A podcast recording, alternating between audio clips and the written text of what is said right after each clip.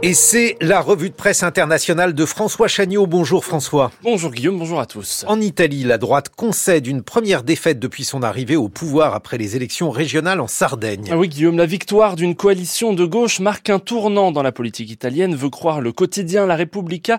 La nouvelle gouverneure de l'île s'appelle Alessandra Todé. L'élection de l'ancienne vice-présidente du mouvement 5 étoiles marque plusieurs grandes premières en Italie. C'est la première fois qu'une femme gouverne la Sardaigne et sur surtout note le quotidien, c'est la première fois que l'alliance du mouvement 5 étoiles et du Parti démocrate de centre-gauche leur permet de remporter une région. La secrétaire générale du Parti démocrate s'en félicitait. Hier soir, la RAI l'a filmé au QG de campagne cette nuit. On la voit bras dessus, bras dessous avec la nouvelle gouverneure après l'annonce des résultats. Je peux dire que je suis très enthousiaste car ce qui se profile, nous attendons avec confiance les résultats des tout derniers bureaux de vote. C'est une victoire pour les Sardes avant tout, une victoire pour cette candidate extraordinaire qui pourra redonner de l'espoir à ce merveilleux pays qui est le sien, une victoire pour une coalition qui a mis en place un projet crédible et convaincant autour des choses sur lesquelles nous nous sommes reconnus autour de sa candidature. Donc nous sommes très heureux, il y a tellement de gens qui n'avaient même même pas parié que nous irions aussi loin. Nous savions qu'après ces cinq années désastreuses de gouvernement de droite, il y avait tant de points communs sur lesquels construire ce projet. Le vent tourne. Et pour la première ministre et sa coalition de droite et d'extrême droite, le signal est sans équivoque, note le Corriere della Sera dans son édito politique. Cette défaite, elle trahit un excès de confiance de Giorgia Meloni, grisé par une opinion euh, généralement favorable. Mais la première ministre s'est trompée en pensant que n'importe quel candidat suffisait à battre des oppositions unies presque par hasard, sauf que son poulain, celui qu'il avait choisi, un membre de son parti, était jugé extrêmement impopulaire en Sardaigne.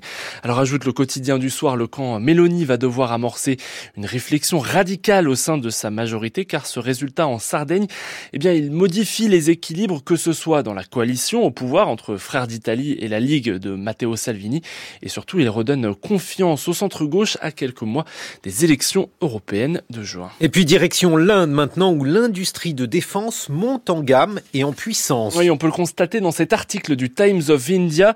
Le chef de la marine indienne y assure que désormais tous les missiles de croisière supersoniques indiens auront été produits en Inde, la commission chargée de la sécurité a validé l'achat de 200 missiles au fabricant Brahmos Aerospace Industries, le tout pour environ 2,5 milliards de dollars. Alors l'objectif, c'est de remplacer les armes importées par des missiles made in India. Notre transition d'une marine d'acheteurs à une marine de constructeurs a non seulement contribué à soutenir et à promouvoir l'industrie de la défense, elle a également entraîné une croissance économique et des compétences industrielles, ajoute ce général.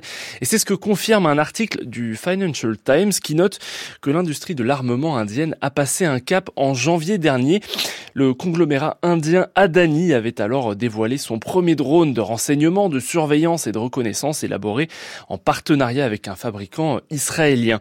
Ce saut technologique et industriel est essentiel hein, pour l'Inde, souligne encore le, le Financial Times. L'enjeu, c'est la souveraineté économique et militaire, car l'Inde est aujourd'hui le plus gros importateur de matériel militaire au monde, avec des dépenses estimée à 15,4 milliards de dollars par an.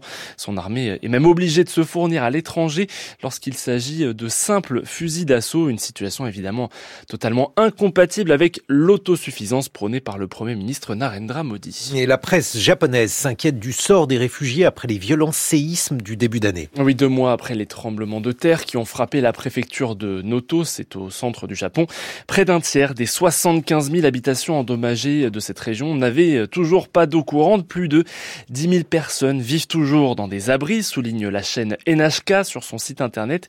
Et plusieurs villes ont annoncé qu'elles ne livreront plus d'aide humanitaire dans tous ces refuges à partir de vendredi. Ça, c'est faute de moyens et de soutien de l'État japonais.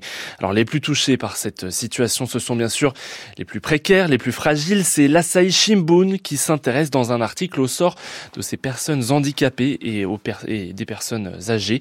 Après le grand séisme de 1995, le gouvernement japonais s'était engagé à ouvrir des abris adaptés à leurs besoins en cas de tremblement de terre, comme en tout début d'année.